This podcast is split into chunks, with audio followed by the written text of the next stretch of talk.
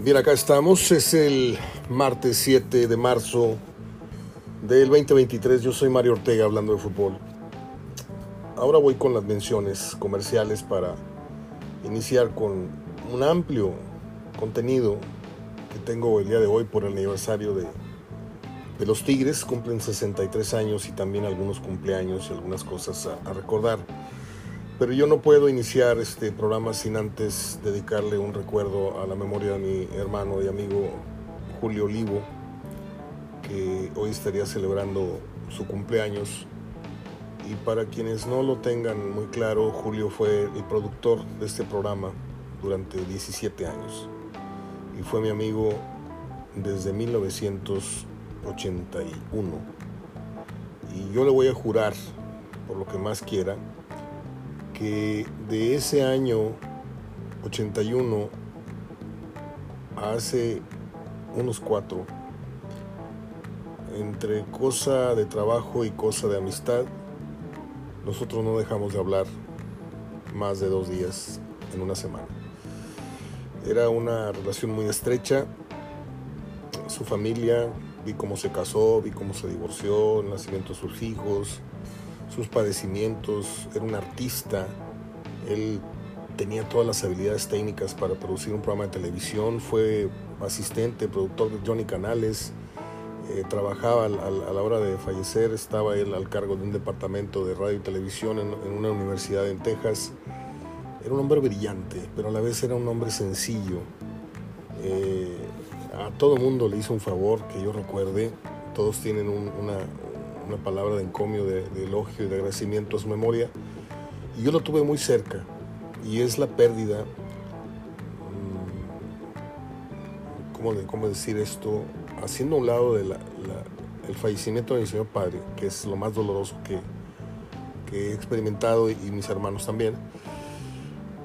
Lo de Julio me pegó muy fuerte en lo profesional de pronto me sentí desnudo en medio de la calle. O sea, cuando te acostumbras tanto al, cobijo, a la ayuda, eh, no digo que te vuelvas muy atenido porque yo siempre preparé mis contenidos y todo, pero yo le dejaba el programa en julio, en frío, y él lo armaba a las 5 y media, 6 de la mañana, o nos quedamos desde la noche a las 12, 2 de la mañana. Por eso tengo los horarios, toda la vida los he tenido cambiados, porque tengo muchos años de no saber lo que es dormirme a las 10, 11 de la noche, la verdad. Y hoy quiero expresar mi, mi cariño perenne, mi agradecimiento infinito, porque ningún amigo eh, fue tan sostenidamente fiel y se preocupó por todos mis asuntos, todas mis cosas, desde lo familiar hasta lo profesional. Eh, a él le debo la creación de este, de este podcast porque ciertamente fue Nacho Cristerna, un buen amigo también, el que en una mesa de café me dijo, Mario, pues yo te sugeriría que explores ta, ta, ta. Y me sugirió este tema del podcast, allá por el 2000, 2001, una cosa que nos reunimos por única vez este, con Nachito Cristerna. Pero fue Julio el que al escuchar uno de mis programas en frío dijo, eso está muy feo, este, mándame el audio, yo te voy, a, te voy a producir un programa con pautas comerciales, con entradas, con fondeo. Y me lo convirtió en un verdadero eh, programa de radio. Eh, al morir se fueron todos mis patrocinios porque ya no encontraron atractivo el formato del programa. Hasta que yo no tuve la necesidad de aprender por mis propios medios, cosa que no era de, de, mi agrado porque yo estoy más en la cuestión en la cuestión editorial, yo nunca he sido ducho para cuestiones tecnológicas y menos a esta edad en que ya es muy difícil para mí dominar, no me acuerdo ni de las contraseñas, pues. Traigo una bronca tremenda ahorita porque no puedo entrar a comprar tal aplicación, porque no me acuerdo de las contraseñas. Y no sé dónde las apunté. Este Julio era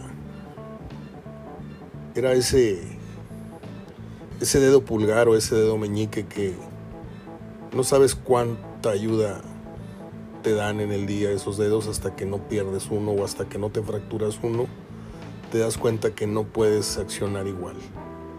Y yo no volví, no volví a hacer el mismo en ese sentido. Y le digo, tuve yo que, por necesidad de aprender, ahora usted encuentra, este, pues por lo menos un programa decentemente armado con, con su musiquita, etcétera. Eh, las menciones comerciales las hago yo, ya no, ya no son anuncios de radio como tal. Él los hacía, él los musicalizaba, él le ponía voz o conseguía a alguien que le pusiera voz. Y desgraciadamente aquellos patrocinios que no voy a mencionar, y no los juzgo, dijeron Mario, pues ya como que no está tan bueno. Y se fueron, por eso yo agradezco muchísimo, pero muchísimo la fidelidad de, Gerardo Salinas Pola y su negocio Eres Fan de, que ya tiene tres años. Agradezco a Pedrito Saro en su negocio de paellas. Los pueden encontrar en Instagram y Facebook. De pasada les digo. Eh, el que tengan ya Pedro me abrió las puertas de su negocio hace seis años y ahí hicimos cerca de 20 conferencias, pues, eh, pláticas de fútbol de cuatro horas, tres horas. Eh, Gerardo, le digo, tiene tres años apoyando constante. Eh, se está sumando Luis Carlos Loa con su negocio de instalaciones para todo tipo de publicidad móvil o fachadas en su negocio, etcétera. También está mis amigos Marcelo y Hugo de Vallalto Catering, que también tengo ya una amistad con ellos muy reciente y apoyan de cierta manera en base a un intercambio, pero también hay una amistad y hay una, ganas de ayudarnos mutuamente. Eh, ellos son los reyes en el servicio de banquetes, el catering lo pueden hacer para 50, 100, 200 personas o para una cena navideña entre 10 personas ahí en una mesa de su casa. Y recientemente se incorporó eh, mi sobrina con un negocio de computación, eh, Ivonne López, e, ella y su marido, venta de equipos y cómputo de todas las marcas, accesorios y más. El negocio se llama EP Lab Store and PC Store. Bueno, pues aproveché para recordar a Julio y de paso agradecer a los patrocinios y hacer su mención. es como un tatuaje, es como una cicatriz que ahí la llevas, a veces no la ves, pero ahí la llevas toda la vida. Y así es como llevo yo a Julio en mi corazón. Quienes hayan tenido una amistad de ese tamaño, quienes extrañen todos los días a una persona como yo extraño a Julio, entenderán de qué estamos hablando. Eh, él murió, el canijo se murió apenas unas horas antes de mi cumpleaños y nació un 7 de marzo. Y hoy lo recuerdo con muchísima nostalgia. Nos reímos mucho, en la vida nos reímos muchísimo, tanto cuando estudiantes como cuando prendíamos nuestras cámaras a medianoche y él en el porche de su casa y yo en, las mecedoras eh, platicábamos hasta las 2, 3 de la mañana cuando no teníamos trabajo, cuando era un sábado o un domingo que no hacíamos el programa. Y nos reíamos mucho de muchas cosas que pasaron en la escuela. Era, era un melómano como yo, era un cinéfilo como yo. Este, y siempre me estaba mandando tips o, graba, me grababa películas cuatro o tres películas en un videocassette y luego me las mandaba, este, que porque las estaban dando en la, en la televisión allá y que iban a tardar en llegar acá. Yo tengo infinidad de cassettes que a lo mejor ya debía haber tirado, pero solamente por el hecho de que son regalos de Julio. Julio me grabó la, la corrida de despedida de Eloy Cavazos, porque yo, mi papá era muy taurino y se la dijo, esta se la grabé a tu papá. Y ahí la tengo en su cajita, en beta. Bueno, en fin, discúlpeme si me puse muy lacrimógeno, muy sentimental, pero hoy es un día muy de sentimientos muy, muy encontrados, porque debo de estar celebrando la vida de Julio, pero a la vez estoy lamentando la partida de Julio.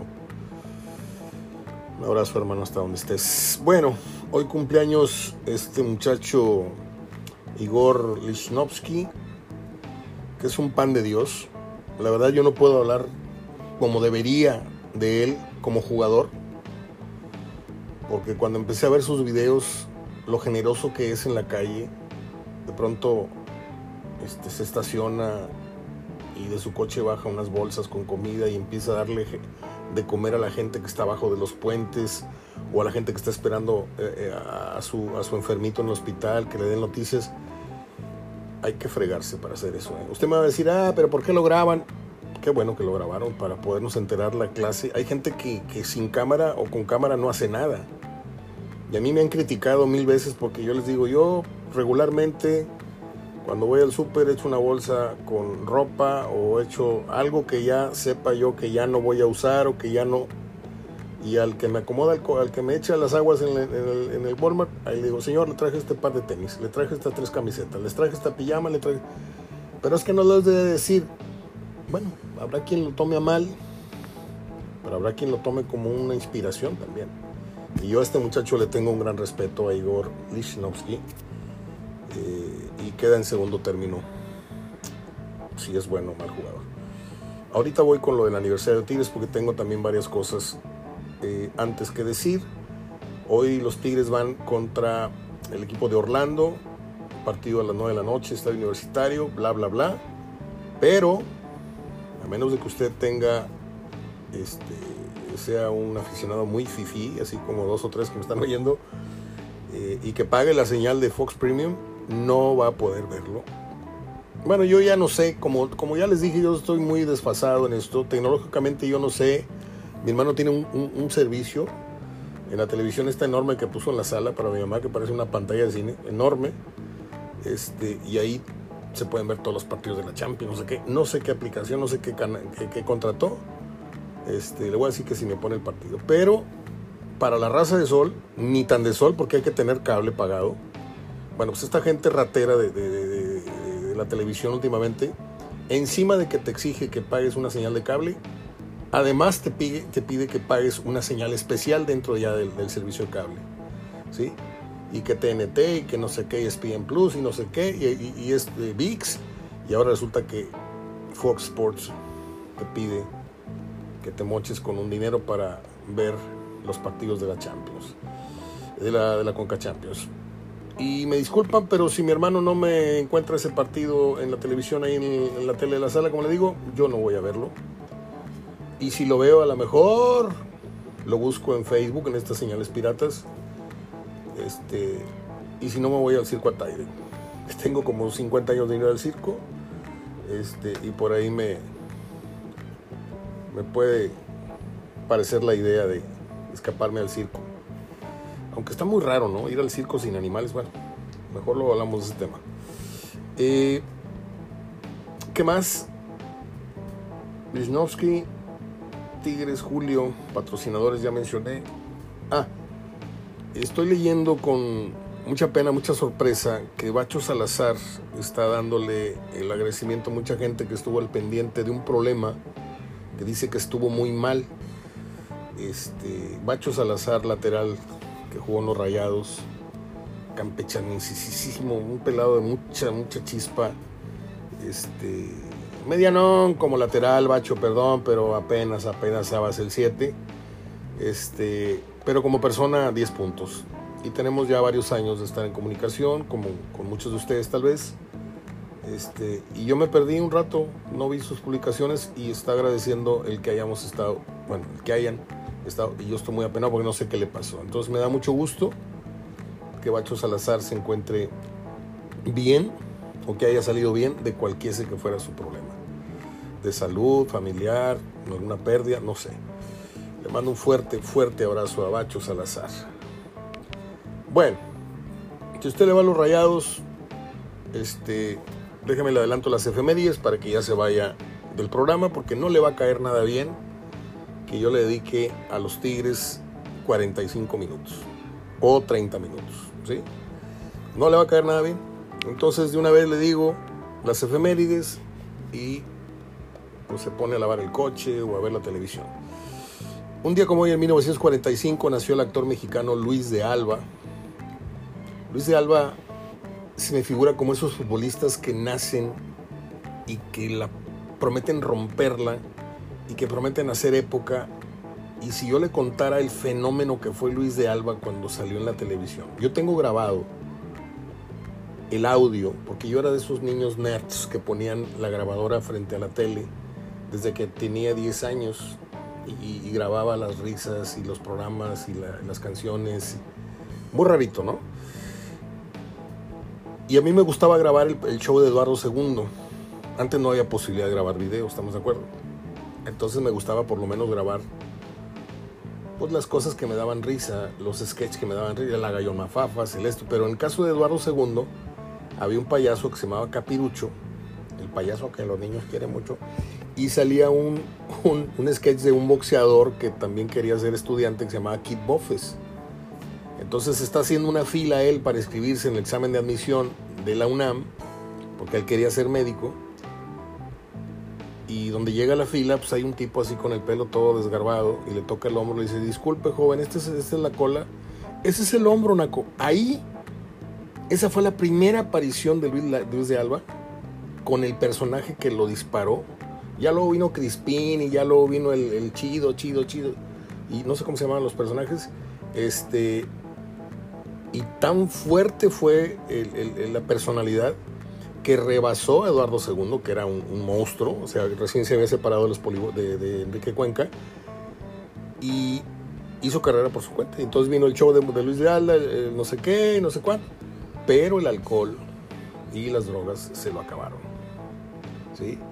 Está vivo, a Dios gracias, anda haciendo una gira con Benito Castro y con otros cómicos, con Alejandro Suárez. Este,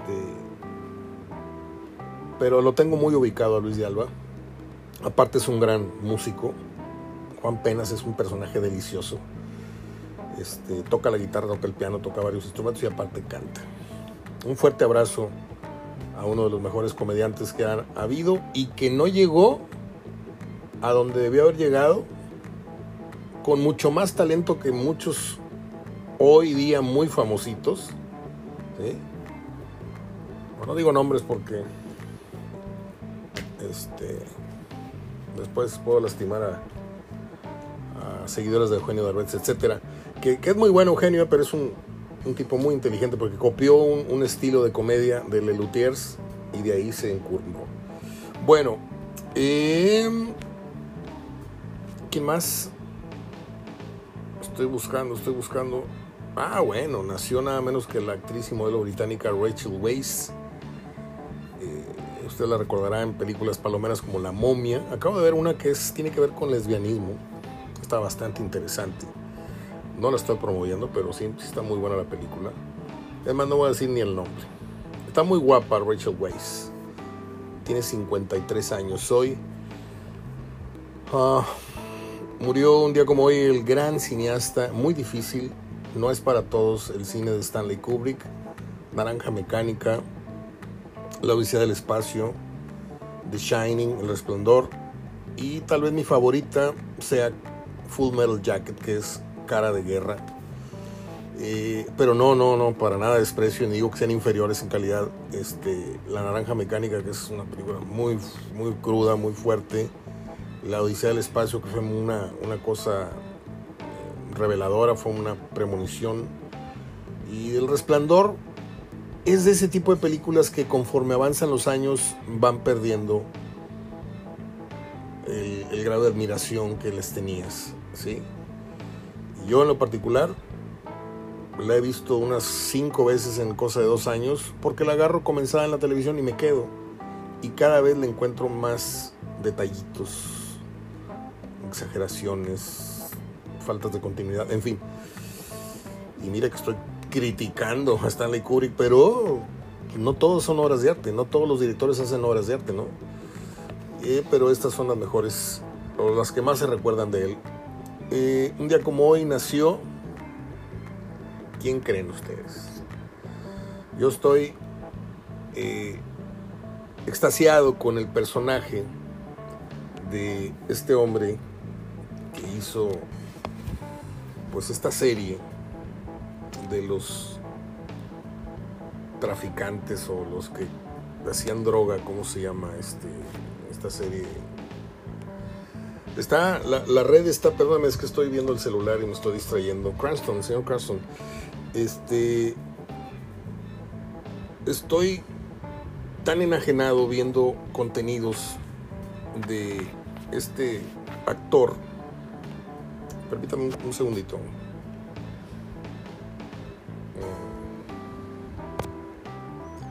Localizar para darle la información correcta.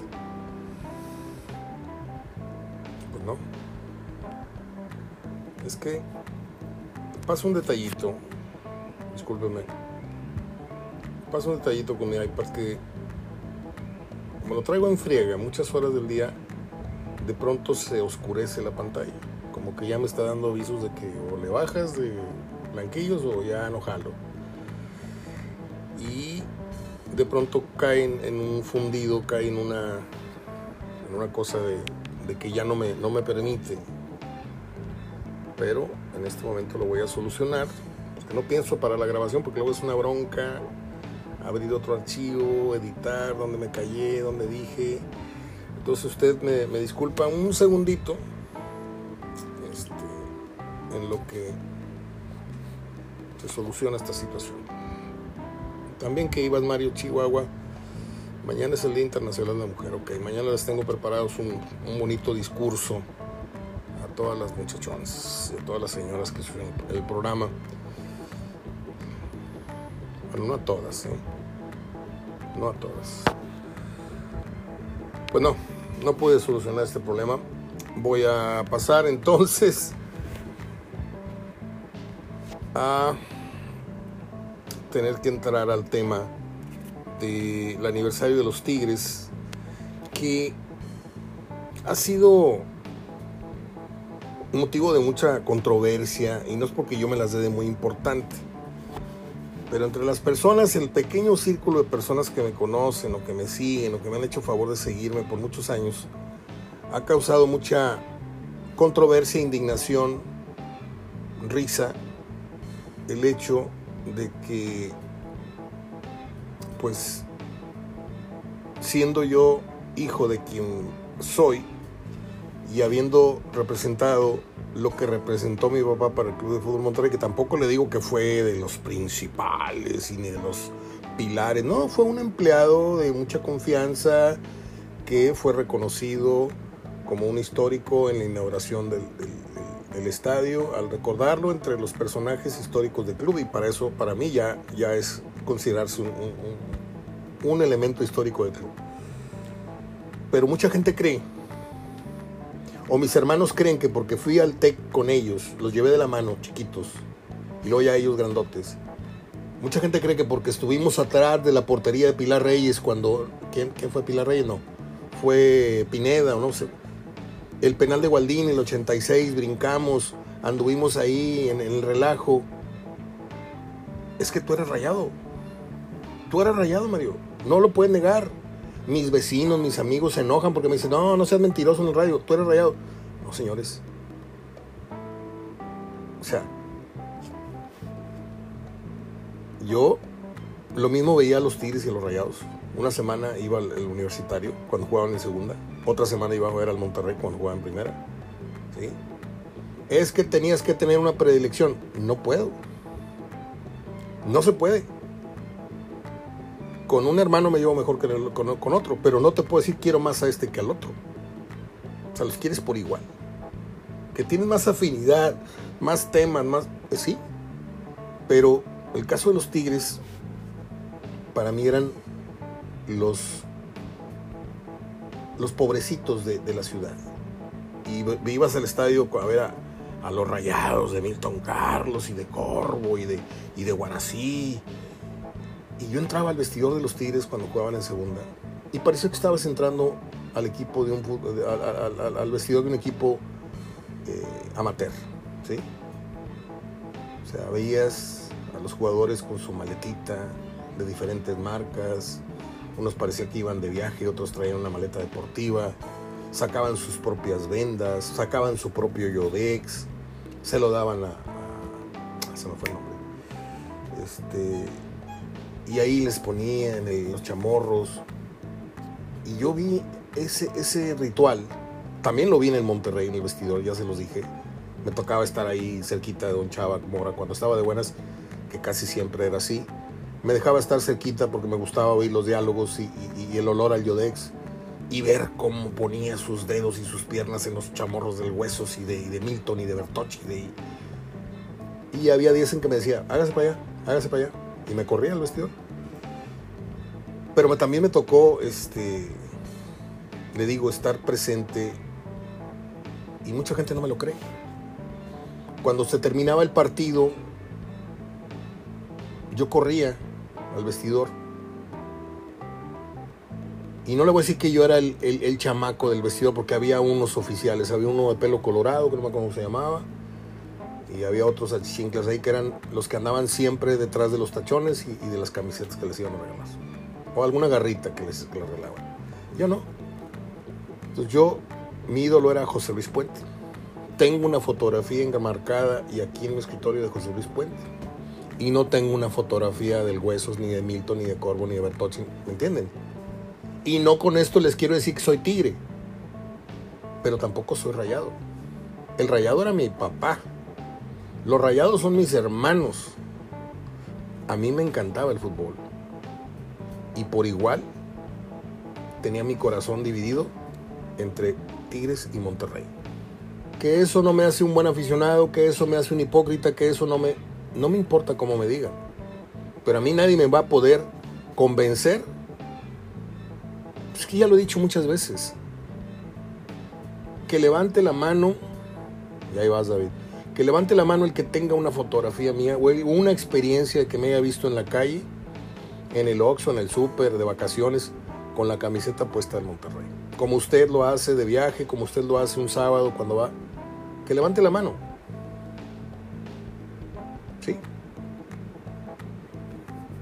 Tengo, sí, muchas fotos, tengo fotos enmarcadas con, con Bahía, con Martelotto, con buenos amigos, con Misael, ¿sí? con Verdirame, con Bucetich, que hizo programas conmigo. Y ahí están enmarcadas y las tengo de repente, saco una y la pongo en la pared. Y luego de repente me aburro de una y pongo otra. Pero la de José Luis Puente siempre ha estado entre mis libros. Y me decía, dámela porque no la tengo, me gusta mucho. Le dije, no, te la copio. Y ya no lo volví a ver y mi deseo es volver a encontrarme a, José Luis Puente, que estuvo conmigo en radio, en Núcleo Radio Monterrey como analista. Teníamos a, Roberto Gómez Junco, lunes y viernes. Entre semana estaba Gerardo Gutiérrez, José Luis Puente, el Negro Esquivel, Armando Manso y Arando Goncalves. Esos eran mis, mis haces bajo la manga cuando ninguna estación de radio tenía exfutbolistas profesionales hablando de fútbol. ¿eh? Más para que no les digan ni les cuenten las muelas. Esto que les acabo de decir no es hablar de mí, es tratar de explicar que el fútbol es un fenómeno que no para todos aplica igual. ¿Sí? Yo respeto muchísimo, porque créame que lo respeto mucho. Empezando por mi papá, que es el rayado más rayado que yo he conocido en mi vida. No hay historiador, no hay porrista, no hay directivo más rayado que lo que mi papá fue ni directivos dueños fueron tan rayados como mi papá. Porque a los viajes que yo fui con mi papá cuando era niño, no vi a Don Mele, no vi al chino, no vi a estos que, que luego fueron los grandes porristas. Y no estoy hablando mal de ellos. Pero mi papá se agarró a trancazos en Torreón, se agarró a trancazos en Morelia, se agarró a trancazos. Por eso mi mamá se enojaba mucho cuando me llevaba de la mano al fútbol. Dijo, no, no, no te lo llevas. Y a veces no, no, no, me, no me dejaba ir. Porque sabía que mi papá era muy pasional, era de muy mecha corta. No los vi. No vi a mi tocayo. Cuando yo estaba en el fútbol, no vi a mi tocayo. Él estaba en los columpios. Mi tocayo Mario. Castillejos, perdón. Y no digo más nombres, que ahorita son figuras y que te cuentan el pasado y yo no los vi. Yo andaba ahí desde los 6, 7 años en la cancha del TEC pisándola. O que levante la mano mi hermano David o mi hermano Mauricio si en los 17 años que estuve antes que ellos eh, eh, eh, pisando la cancha, porque ya luego ellos de chiquitos llegaron, que levanten la mano a ver si tengo una fotografía yo retratado en el medio del campo con, con el equipo. Pudiendo haberlo hecho centenares de veces, no lo hice nunca. En cambio, sí, mi hermano David una foto memorable que ahí está. Vine agarrado del Hueso Montoya junto con Milton y con Quintero y con Guarací, con Bacho, con todos. Entonces, las cosas como son. Hoy voy a hablar de los Tigres brevemente porque ya me comí cerca de 30 minutos entre el inicio y las efemérides todo. Pero esto es para desmitificar, esto es para es un programa para, para muy pocos a lo mejor. Mucha gente que me escucha el dice, oye, que este güey está hablando de sí mismo y de tigres y rayados. Yo quiero que hablar de fútbol. Perdón, perdón, pero solo por esta vez quería yo eh, ahondar en el tema porque al hablar de tigres con la memoria y la propiedad que lo voy a hacer, les voy a demostrar que lo mismo sé la historia de Monterrey que la de Tigres. Y por lo general un rayado no te sabe mucho de la historia de los Tigres. O viceversa. ¿Por qué? Porque tú estás entregado en cuerpo y alma y en memoria a tu equipo. Y lo que pasó en el enfrente, pues quién sabe. Y no. No es así. Yo le digo, rápido para terminar con esta memoria, cuando terminaba el partido, me acuerdo que le desenrollaba las vendas a, José Luis y me decía, llévatela. Y me regalaba sus vendas y aquí estaban en mi cajón oliendo a Yodex y lo que hacía yo era correr, destapaba dos Coca-Colas de vidrio que estaban en su cajita, esta de las 20, 24 de plástico y amarilla, la, la caja, y llegaba y se las daba. Y con una Coca-Cola en cada mano le daba un trago a una, luego le daba un trago a otra. se provocaba un eructo que se veía hasta fuera del vestidor y iba por otras dos cocas. Gadea, en paz descanse, se tomaba 10 refrescos después del partido. Para que ustedes se enteren de cosas que yo viví y yo estuve y, nadie me las platica.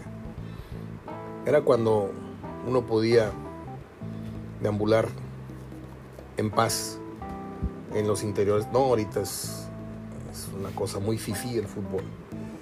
Muy, muy fifí. Bueno, ¿a dónde quiero llegar? a que pues hoy los Tigres cumplen 63 años. Fueron fundados un 7 de marzo de 1960 y pues actualmente están en el estadio universitario. Vamos cronológicamente. En 1957 se fundó el Club Deportivo Nuevo León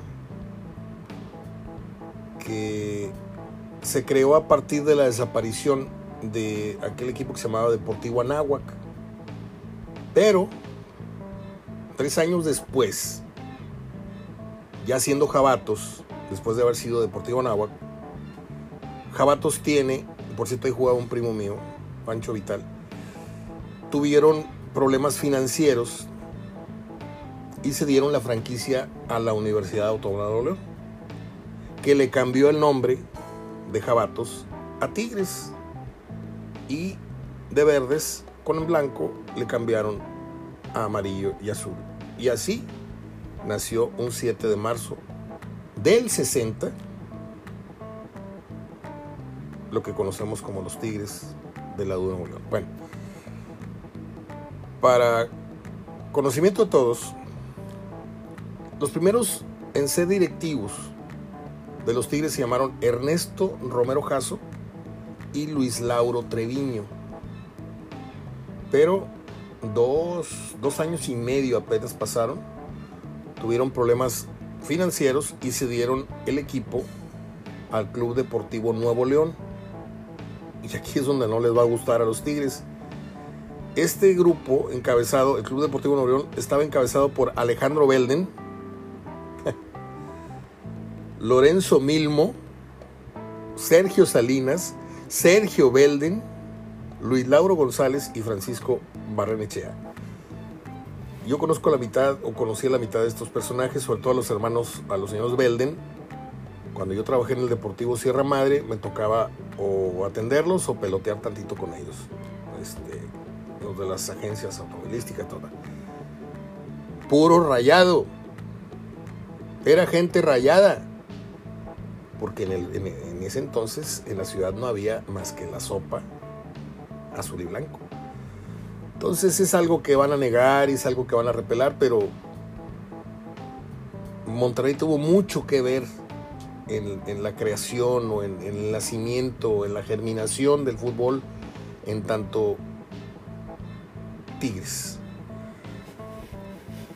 Barrenechea. Bueno, los felinos, luego de eso, que se gestó ese, ese grupo, el Club Deportivo Nuevo León, eh, ¿a quién dije también? A Lorenzo Milmo. Los mismos fueron los dueños de Axtel hasta hace unos, unos años que vendieron las acciones. Los Tigres, bueno, luego de eso estuvieron varias veces cerca de descender a la tercera división. Pero en el 60, la década de los 60, por ahí tuvieron una cereza en el pastel. Lo único que pudieron platicar fue el campeonato de goleo que consiguió aquel Guillermo Marciniegas. Eh, faltaba un, par de años para que entráramos a los 70 y fue campeón de goleo con 24 goles. Todavía no aparecía José Luis Puente que andaba en Atlante. Luego viene un cambio importantísimo en la presidencia y allí es donde se da el quiebre. Ahí Tigres rompe el cascarón y de ahí para arriba empieza el tronco y las raíces a sentar las bases de lo que hoy es Tigres. Ojo, llega Roberto Méndez y Cáceres, señor que yo admiro, respeto, quiero mucho. Y por poco nos agarramos a golpes, porque tiene un, un, carácter muy fuerte y yo también lo tenía así muy fuerte hace 20, 30 años y ahorita ya no. Ya ahorita yo soy un pan de Dios, soy muy mandilón, soy muy cornudo. De todo he sido en estos últimos meses. Este llegó Roberto Méndez y Cáceres. Eh, y este señor poco a poco empezó a formar eh, la plantilla que, que, le dio el ascenso a los Tigres. ¿sí? Que Alejandro Izquierdo, que Brizuela, que Fito Treviño, que ¿Quién más? Ugalde, dije, el Tubito Rodríguez, Puente, Marcos Menéndez, eh, ¿quién estaba por Acosta? No me acuerdo. Eh, French, así de memoria. En la temporada 71-72, me recuerdo muy bien, tuvieron la primera oportunidad para ascender a la primera división. Partido se jugó en el Estadio Azteca, un domingo, como eso a las 4 de la tarde si mal no estoy. Y el Atlas los goleó cuatro goles a cero. Ah, nos pusimos muy tristes muchos. Porque esperábamos que ya hubiera dos equipos en, la ciudad. Ya los estábamos esperando. Que se iba a poner muy buena el, pique, la rivalidad. Íbamos a tener fútbol no cada 15 días, sino cada, sí, de primera división, porque Tigres jugaba los viernes este, en la noche y Monterrey jugaba el sábado. Bueno, pues perdieron. Pero tres años después encuentran el ascenso en la final. Habían echado a curtidores en la semifinal. Y luego en la final se topan con los leones negros de la UDG, que no eran los de Nogueira, ni eran, eran los de segunda división, ¿ok? Ahí andaba Belisario López, andaban los... Aquí Tigres le gana 3 a 0. Hay un gol que Puente empuja así casi en la raya del gol, agarra sus, el, poste con las manos, le saca la vuelta a la portería y se va corriendo rumbo al córner para festejar. Ahí estaba yo a dos metros y no le di un abrazo porque si no me expulsaban, pero ahí estaba yo. 3 a 0 le ganan a la UDG y de regreso yo pocas veces, pocas veces sentí tanto temor en un estadio de fútbol y mire que estuvimos en los peores momentos en el Estadio Corona y en otros. Pero lo que sucedió, Tigres pierde 2-0 en la vuelta y queda campeón. Pero había gente armada en el estadio. Había gente con rifles. La sensación era de que ahí iba a pasar algo, ¿no? y fue muy, muy desagradable. Hay muchas historias. Yo no voy a ahondar en eso para no hacer de esto una novela, pero eh, mi papá ya tenía funciones en el estadio universitario y fungía como parte de la seguridad en la cancha. Y si quieren, y si no me creen, les publico la credencial que aquí tengo a la mano, amarilla, donde dice señor Mario Ortega, inspector de autoridad de Estado Universitario. Entonces, como los directivos del ayer y de ese entonces eran muy amigos de mi papá, porque se conocieron en el círculo mercantil mutualista, o en el café, o en el Ancira, le tenían ese, esa etiqueta de es una persona de confianza y le daban ciertos cargos. Fuimos en camión y vinimos a muchos partidos. Estuvimos en la final, en el vestidor, siendo bañados cuando Tigres le ganó a Pumas con aquel 3 a 1 global. Este, fueron los goles de, de Mantegaza y el de Olivera allá de regreso. Entonces, yo no quiero que me cuelguen en, la pared con una foto, no quiero ninguna medalla, simplemente estoy contando mis experiencias. ¿sí? El que lo tome como presunción, apáguele y váyase. Apague el, el podcast y váyase y no vuelva. ¿sí? Y tíldeme de lo que quiera. Yo simplemente estoy contando lo que me gustaría que quedara en la retina o en la memoria de muchos por si algo me llega a pasar, que ahí se vayan contando esas historias, ¿no? Tigres asciende a la primera división. Y aquí hay una trivia que he venido haciendo durante muchísimos años. Porque Tigres queda campeón. Y a la semana Tigres celebra el ascenso con un partido no oficial ante su primer rival de la primera división. ¿Sí? Hace un calor. Estaba yo parado en la portería que defendía el portero visitante, en la portería de la rectoría, y me estaba yo quemando las patas. O sea, el calor subía por los calcetines y por... ¿Contra quién jugó Tigres ese partido una semana después del ascenso? Partido no oficial. ¿Y cómo quedaron? Ahí se las dejo tarea. Primer clásico, ya sabe usted, 13 de julio del 74. Este, la Copa, la Lacrán Jiménez. Este, golazo de Manzotti. Aquí tenemos la camisa de Manzotti. Este, tantas figuras que han pasado. Ya voy a abreviar porque podría yo meterme una hora platicándoles de esta historia, pero seguramente ya no le caí bien a, varios, seguramente. Este, yo simplemente voy a tratar de cerrar los ojos y, darle un, un, recuerdo, una memoria, un, reconocimiento, un abrazo virtual a don Ramón Cárdenas Coronado, a don Roberto Méndez, ¿Quién más? Al Che Gómez, el entrenador del ascenso. A mi queridísimo José Luis Puente, hermano de Rafa Puente y de Santiago Puente. Al abuelito Azuara que acaban de reconocer en el estadio, ya le pusieron ahí un, anillo, hay algo ahí, un palco. A, grandes jugadores, ¿eh? no todos fueron amigos míos. El Roberto Hodge, en paz descanse, de los primeros refuerzos que llegaron a Tigres, procedente del América, chileno Barbadillo. Yo les contara, si yo les contara una, una cena que terminó en mega borrachera, organicé una, un programa especial en el restaurante El Tío. Me, autorizaron un, un, presupuesto de qué le gusta. Unos en 1992. Yo y mis ideas así muy Oiga, licenciado Bechara, fíjese que quiero hacer un programa especial con Tomás, Barbadillo, Pilar, Batocleti. ¿En dónde? En el tío. Ah, sí, en el tío ahí tengo cuenta y tenemos un intercambio. Puedes tener una cena de hasta 5 mil pesos.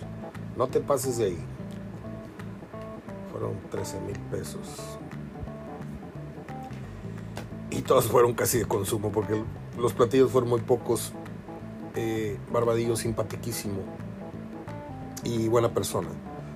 Por ahí tenemos su camiseta número 7, al igual que la de nuestro queridísimo y recordado Osvaldo Batocleti. Eh, históricos, no quiero con esto que vayan a pensar que estoy poniendo a Roberto da Silva en el 11 ideal, no, no, no. Los mejores jugadores que han pasado por Tigres, que yo me puedo estar acordando de ellos. ¿Sí? Obviamente, este, el Alacrán Jiménez, Sergio Orduña, Pilar Reyes, Tomás Boy, Carlos Muñoz, Gasparini, este, Borelli, que estuvo muy poquito pero tenía mucha clase, Siboldi, el Matador Hernández, el Pastor Lozano, el Diablo Núñez, Claudio Suárez, por supuesto, Claudio Suárez tiene que estar en la terna de los mejores tres eh, defensas que han estado en Tigres. Irenio Suárez, el Chueco Gaitán o el Divino Gaitán, no me gusta decirle Divino, el Chueco Gaitán, Silvera, tenía muy buena conversación yo con Silvera en las noches de concentración ahí en, el hotel, aquí en la Colonia del Valle, eh, Saavedra, Sancho, La Palmera o, Pepe Rivas, Lucas Lobos, Damián Álvarez, Daniliño, no, Daniliño no, no, ese era un patán perdón. Ese no. niño quise decir. Torres Nilo. Oye, que ahora Torres Nilo graba, graba como canciones de rap religiosas. Este, Dueña, su Guayala. Les guste o no les gusta Enrique Palos. Campeón y fue, fue el portero menos goleado una temporada. Entonces tiene que estar entre los selectos jugadores a recordarse. Nahue Guzmán, Pizarro, Sobis, que me encantaba. Me encantaba ese jugador. Aquino, este, Carioca, Mesa, que metió un gol en la final para Tigres. Vargas, que metió un gol en la final para Tigres contra Monterrey. Eh, puedo estar olvidando de, pues, de Guiñac, no, no se pueden olvidar, ¿verdad? Porque está todavía en vigencia. Alejandro Izquierdo, no ha habido en la historia del equipo en esa posición un mejor jugador que Alejandro Izquierdo. Mantegaza. Y lo que voy a decir a continuación, no, mejor no lo digo porque me van a, me van a aventar la madre, pero Mantegaza habría que haberlo visto para juzgar por qué tanta diferencia Guiñac ha sido el mejor futbolista en Tigres es muy bueno. Pero Azuara y Mantegaza aquí, en la nuca le soplaban, ¿eh? En calidad. Y eran menos. Eran más aterrizados, menos infladitos. Eran más raza. Ahí estuvo mi humilde intento de conmemorar o recordar algunas cosas de los Tigres y de paso hablarles un poco de mí eh, en este 7 de marzo. Ojalá y haya yo dicho algunas cosas de su interés. Ojalá y les haya despejado una que otra duda a dos o tres que dicen que me conocen mucho. Yo los quiero mucho igual, ¿eh? pero no me conocen tanto como creen así sean vecinos míos, así sean escuchas míos de hace 20, 30 años, así tengan leyéndome o escuchándome 40 años, porque el próximo 15 de abril es la fecha en la que yo, eh, muy silenciosa y muy callada, tenía grandes proyectos, pero no, creo que ya, esa energía ya se me fue, tenía yo muchas cosas por, por realizar, me invitaron a dar una plática en Guadalajara, me invitaron a dar una plática en México, este, entrevistando jugadores, no creo que yo acá. Eh, no me siento, no me siento ya con la energía. Mi energía dio un bajón en el último semestre tremenda. Siento como si se me hubieran apilado 10 años de golpe. Ya no tengo la fuerza ni para levantarme a caminar. No sé si es producto del COVID, los efectos del COVID o los efectos de otras cosas, pero yo tenía muchas cosas planeadas para, para el aniversario y lo voy a dejar simplemente como pues apagar una vela en silencio y, darle gracias a Dios por, por haberme permitido caminar limpiamente por esta, esta brecha en la que conozco muchos que se enlodaron los zapatos, tomando partido o tomando dinero de ciertas, ciertas manos. Y yo afortunadamente, ni, ni habiendo nacido en una cuna muy rayada, me incliné jamás para hablar de Monterrey, ni habiendo estado muy cerca de los hombres de poder, que como lo dije ya varias veces, alíñate Mario, ahí está Tito y ahí está Paco, ganan 40, 25 mil pesos, tienen carro y casa. Yo no sé por qué, Jorge, usted se va a ir del fútbol, yo me voy a quedar y todos los que usted les pagó van a quedar marcados. Y dicho y hecho. Don Jorge se fue al fútbol, se murió. Y de aquí se fueron los jilgueros pagados, Paco González, Tito Manríquez, el perro Bermúdez, Alfredo González. Alfredo González un nuevo Guadalajara. Este, y muchos locales que agarraron dinerito. Y si un día sale un libro y alguien escribe, a mí jamás me van a encontrar en esas famosas listas de los periodistas que agarraron dinero de don Jorge Lankenau. Entonces esa es la lo que voy a celebrar el próximo 15 de abril y todo el resto del año que voy a tratar de, de hacer algunas cositas, este, algún convivio aquí con 8 o 10 aficionados muy cercanos que tengo, amigos, alguna cenita con Pedro Saro para celebrar las traspeñas que hicimos, eh, en fin. Bueno, ya me voy porque me estoy poniendo muy más melancólico de lo que ya ando por esta fecha de, Julio Olivo que me, me trae muchos, muchos recuerdos muy bonitos y muy tristes porque pues era, era una relación tan, tan fuerte que era yo el primero en felicitarlo en el primer minuto de, la madrugada porque ya estábamos hablando, planeando el, el programa del día siguiente o le marcaba a las 5 y media de la mañana porque me decía, márcame para despertarme.